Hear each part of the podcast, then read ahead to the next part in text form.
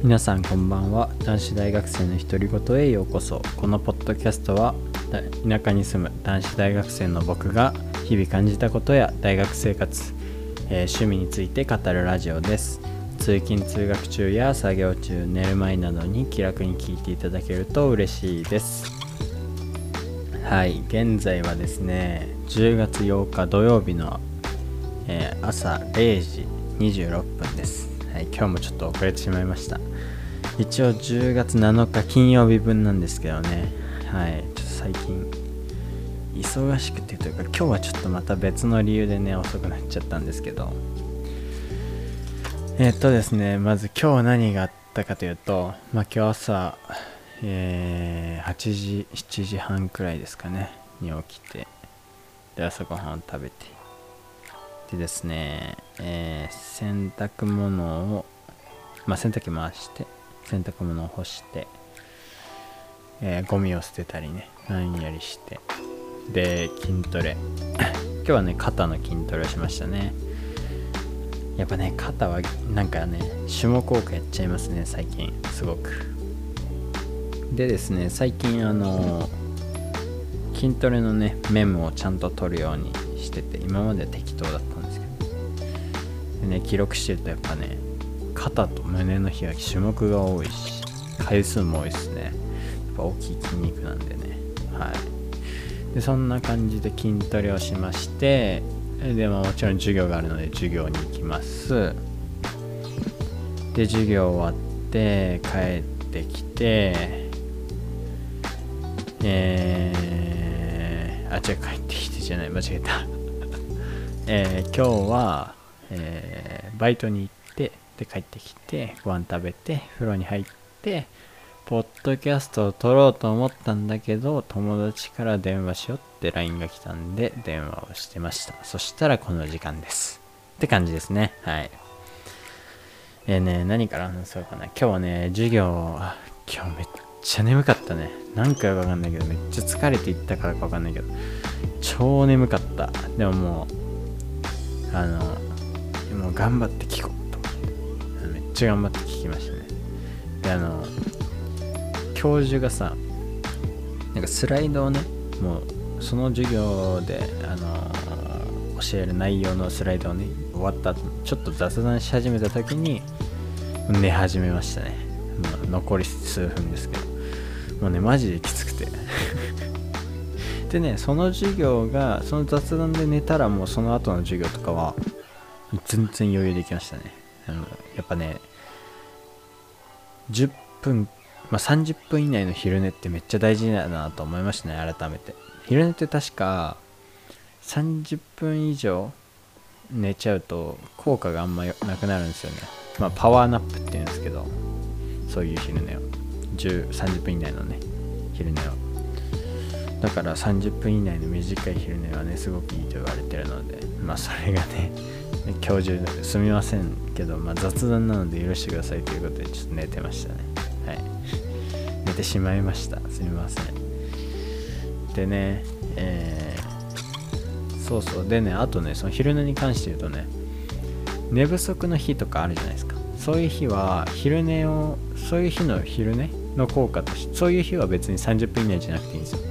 30分より寝てもいいんですけど昼寝って普通の睡眠の3倍の効果があるんで例えば1時間寝たら3時間分の睡眠とったことになるだから例えば夜に4時間しか眠れなかったっていう人は昼に1時間寝るだけでまあ一応ちょっと補える。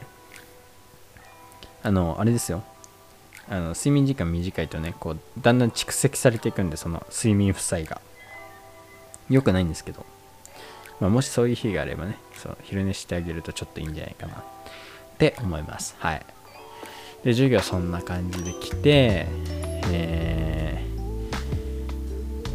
ー、今日はそうだねバイトに行って別になんともないな普通の一日だな。今日の授業はですねまあ国際じゃあん？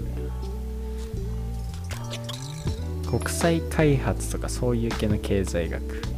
の内容。発展開発途上国。とかそういう系の内容の経済学の、えー、授業とあとは経営組織論っていう、まあ、企業の中の組織のお話なんですけど僕が取った授業ですね今の内容はその、まあ、現代の実践的なその方法とかじゃなくてあの一応今習ってるのはその組織論経済経営組織論。とか、まあ、あと経営学ですね。がどういうふうに歴史的に流れてきたのか。っていうのを今学んでますね。はい。だからあれが出ますよ。あの知ってる方いると思うんですけど。あの経営学のね歴史学ぶとよく出てくるあのテイラーとかねよく出てきます。それももちろん出てきましてまた。何回目かな？テイラー聞くの。テイラーの科学的管理法をね。でも今回の授業が一番詳しいかもねその内容に関しては。なんか今まではそのテイラーの科学的管理法ってどういうのだったよとか。まあそういう話が多かった、まあ、そのね経営学への始まりが大体そういう風にされてると思うんですけど今回の授業はねテイラーの科学的管理法はまあその時代が経って今からしたら本当に科学的なだったの？とかそういう内容もね含まれてるのであのちょっと深く学べてね面白かったですね。はい。まあそんな感じかな基本的には。そうだね。そんな感じだね基本的には。で僕ね友達と電話しちゃったんでまだ見れてないんですけどあの僕の大好きな番組のあのテレビ番組ですよ。珍しく「アナザースカイ」が復活したらしいんですよ。でね僕今日見逃しちゃったのであのあと1週間の間に TVer で見たいと思います。いやほんとね好きなんですよアナザースカイ。もうね中学生から大好き。僕が思い出に残ってるのはやっぱ中2くらいの時かな。忘れたけど具体的な日は。あのね本田翼さんがバルセロナに行った回がもうすごい良くて。あのもちろんバルセロナ知ってましたよ中2の頃。サッカー好きなんでね。でどういう街かもある程度知ってました。でもそのなんだろうな。サッカー以外カンプノーって言うんですけどバルセロナのホームは。それ以外そのバルセロナって地域でそれ以外に知ってるのはやっぱサグラダ・ファミリアくらいでそれ以外で知ってるのがなかったんですけどそのね回見てあのー、ガウディ？ガウディで合ってる？ちょっとネットで調べますね。えサグラダ・ファミリア設計したのはガウディだよね？やばい記憶が飛んだ。合ってるね。そうガウディが作ったその設計したサグラダ・ファミリー以外の建築だったりも見れたりしてあと、ね、食べ物。生ハムだったりまあ市場があるんですけど海外は、ね、そういうとこ食べたりしてるのも見て。ああめっちゃいいなって思った記憶がすごいありますね。あとまあ本田翼さんがその時めっちゃ可愛かったっていうのもあります。別にそんななんか今好きとかではないんですけどその時はめっちゃ可愛かったですね。そんなそれとかあとねえ、っとあとめっちゃ記憶に残ってるのはまあショールームっていう会社皆さんご存知ですかね。あのメモの魔力っていう本を書いた前田裕二さんっていう方がいるんですけどその方がねアナザースカイ出た時も結構印象的ですね。あの彼は、えー、早稲田出て、えー UBS だっけな。世界で有名な銀行があるんですけどそこの日本支店にまずあのえ就職するんですけど、まあ、英語がねできたということでアメリカのニューヨークのねあのところに行くんですけどでそこでまあめちゃめちゃ頑張って本当ね彼が言ってたのよ1時に寝て5時に起きるっていう生活をしてたって言ってましたね。本当にすごい生活ですね。めっちゃ辛かったけどめっちゃ頑張ってそれでその本当1兆とかそすごい大金の投資家たちを相手にやってたみたいな話してそれすごいかっこいいなって思った記憶がありますね僕は。まあでもそれでその後彼は日本に戻ってきて DNA に就職してその後独立そのショールームって会社をね作って、まあ、あの DNA の支援は受けてるんですけどはい。まだあんま そのショールームの授業はあんまうまくいってないらしいですけどね。あのこの前なんか一応ちょっと調べたんですけどはい。まあでも人としてねあとかまあそのアメリカ時代のを見てめっちゃかっこいいなって思った記憶がありますね。であとは何があったかなあとは。そうアナザースカイめっちゃだから楽しみで。アナザースカイ他にもなんか記憶に残る回あったな、まあ、メンタリスト DAIGO さんがオックスフォード大学行ったとかもそうだしあとこの前結構最近でなんかその復活ではないんだけどその特別回みたいなスペシャル回みたいな感じでローラが出てきたの。すごいねあのローラがアメリカでの生活をねこう映してて。あすごいこういう生活いいなとかこういう性格もいいし考え方もいいなっていうか、まあ、ちょっとね海外とかアメリカに憧れましたね。とかそういうのを、まあ、含めて毎週帰ってくるっていうのはすごい嬉しいですね。なんかすごいアナザースカイってモチベーションになるんですよね。しあとこう自分の知らない景色が見えるから僕はその海外海外のね景色とか見れてなんかすごいいろんな面で僕はいい番組だなと思っててでやっぱコロナでねあの海外ロケ行けなくてで番組がね苦しくて終わっちゃったんですけどまた復活するということでめちゃめちゃ楽しみですね普通に。はい。なんか中学生あと高校生の頃もそうかな。なんかねその1週間の楽しみというか終わりの頑張ったあの頑張った自分へのご褒美じゃないですけど。がね結構アナザースカイだったんですよ僕は。だからなんかすごい嬉しいですね復活して。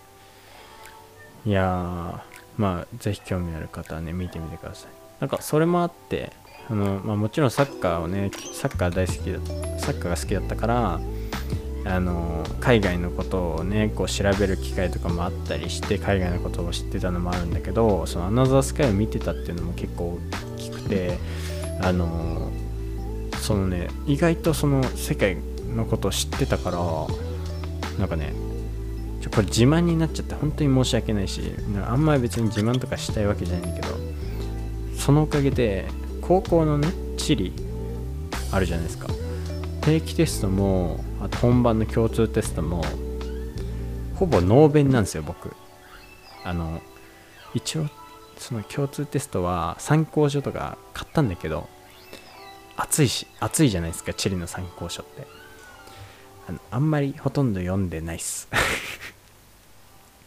なんだけど定期テストもそうだし共通テストもそうなんだけど絶対75点は取れんの100点中。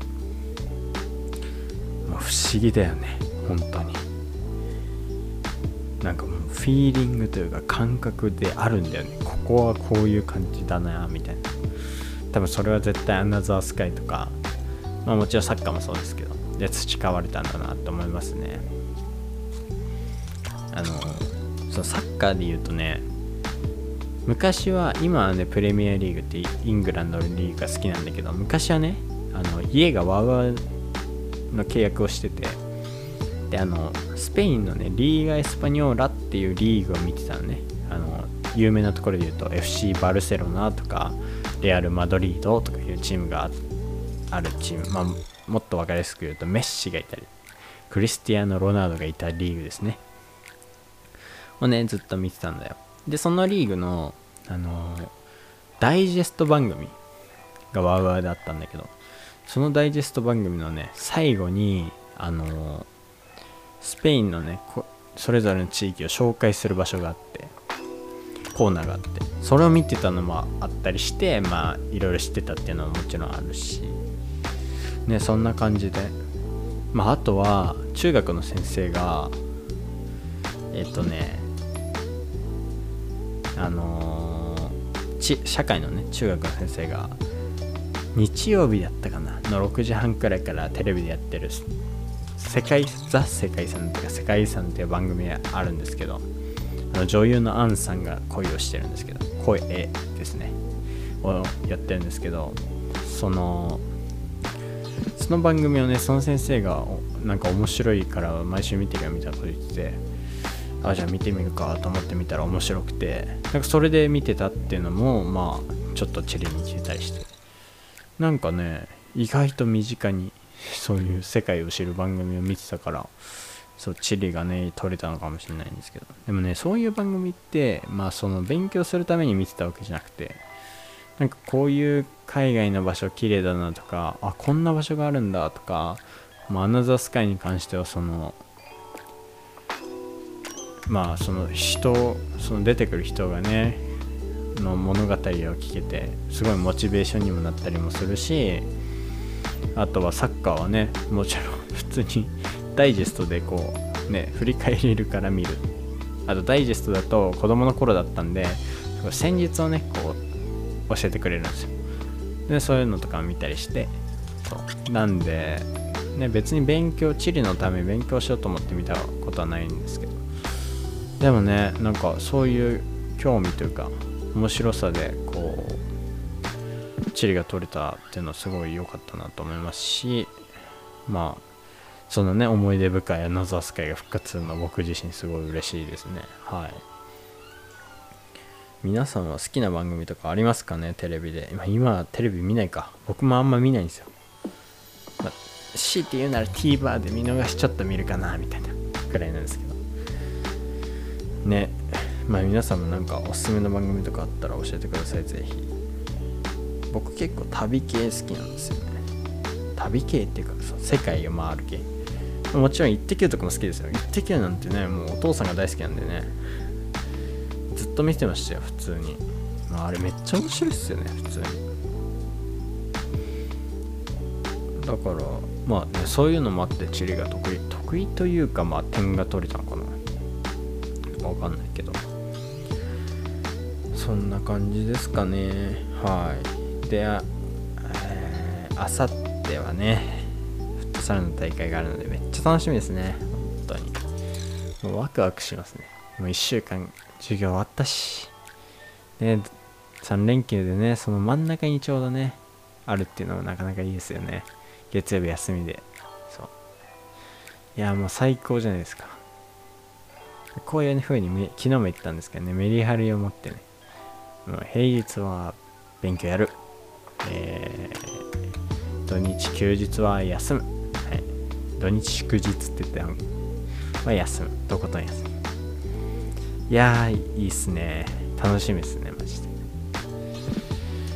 えー、いや皆さん1週間本当お疲れ様でした。僕もね疲れましたよもう。いや今週っていうかねやっぱ授業結構入れたんでね。きつかったです。これが続くんでこれに慣れましょう。慣れて頑張ります。はい。でねああそう。今日ね友達と電話しててあのー、なんかいろんなね価値観僕からは見えない価値観僕がどういう人物かっていうのとかあと価値観の違いとかね知れて楽しかったっすよ今日は。高校の頃の友達と電話したんですけどはい。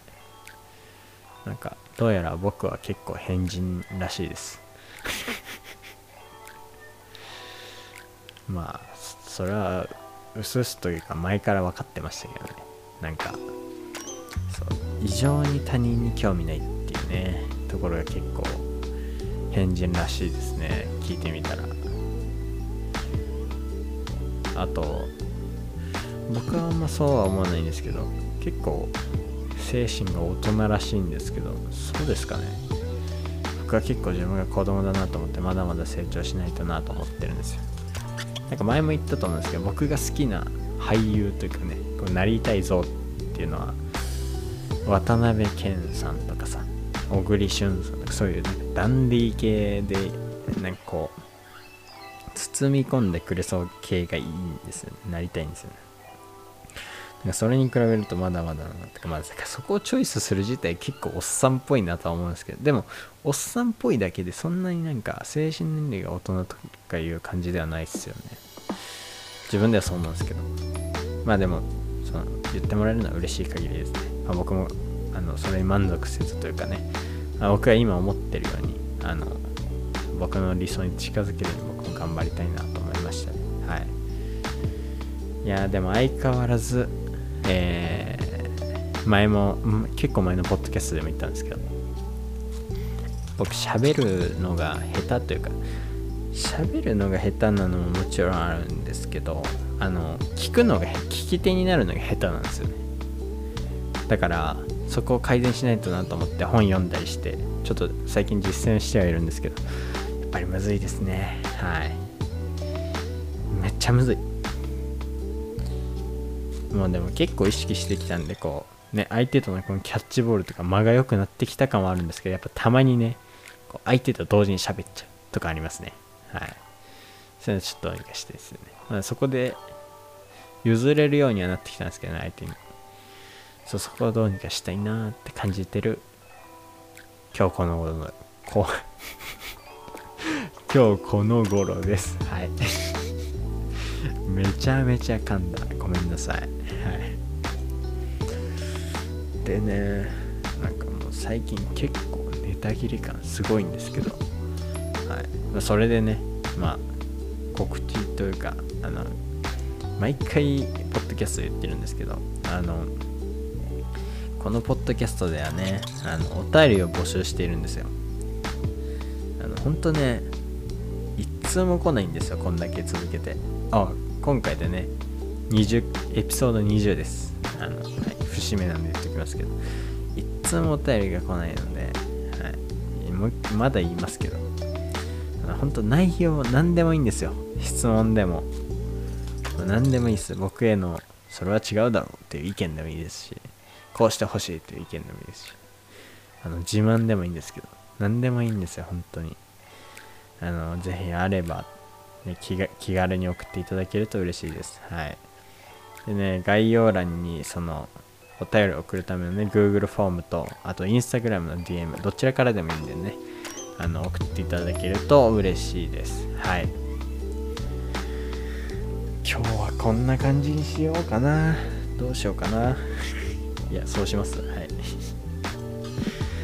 僕はもうこれから、まあ、明日休休みなんですけどね。あのー、まあ、朝から行動したいしあと明日買い物とかね家事もしなきゃいけないんでどうに、えー、まあ、日曜日は大会だし月曜日はその疲れで多分動きたくないだろうから、えー、まあ、明日のうちに、え家事をねこなして買い物とか部屋掃除とかねいろいろこなしてって思ってるので、まあ、僕はもう寝ようかなと思ってるのではい。今日は今日は今日は 今日じゃない。もう噛みまくってる。やばい。もう深夜深夜で眠気でねそんな感じですけど。ごめんなさい。はい。今日はねこんな感じで終わりにしたいと思います。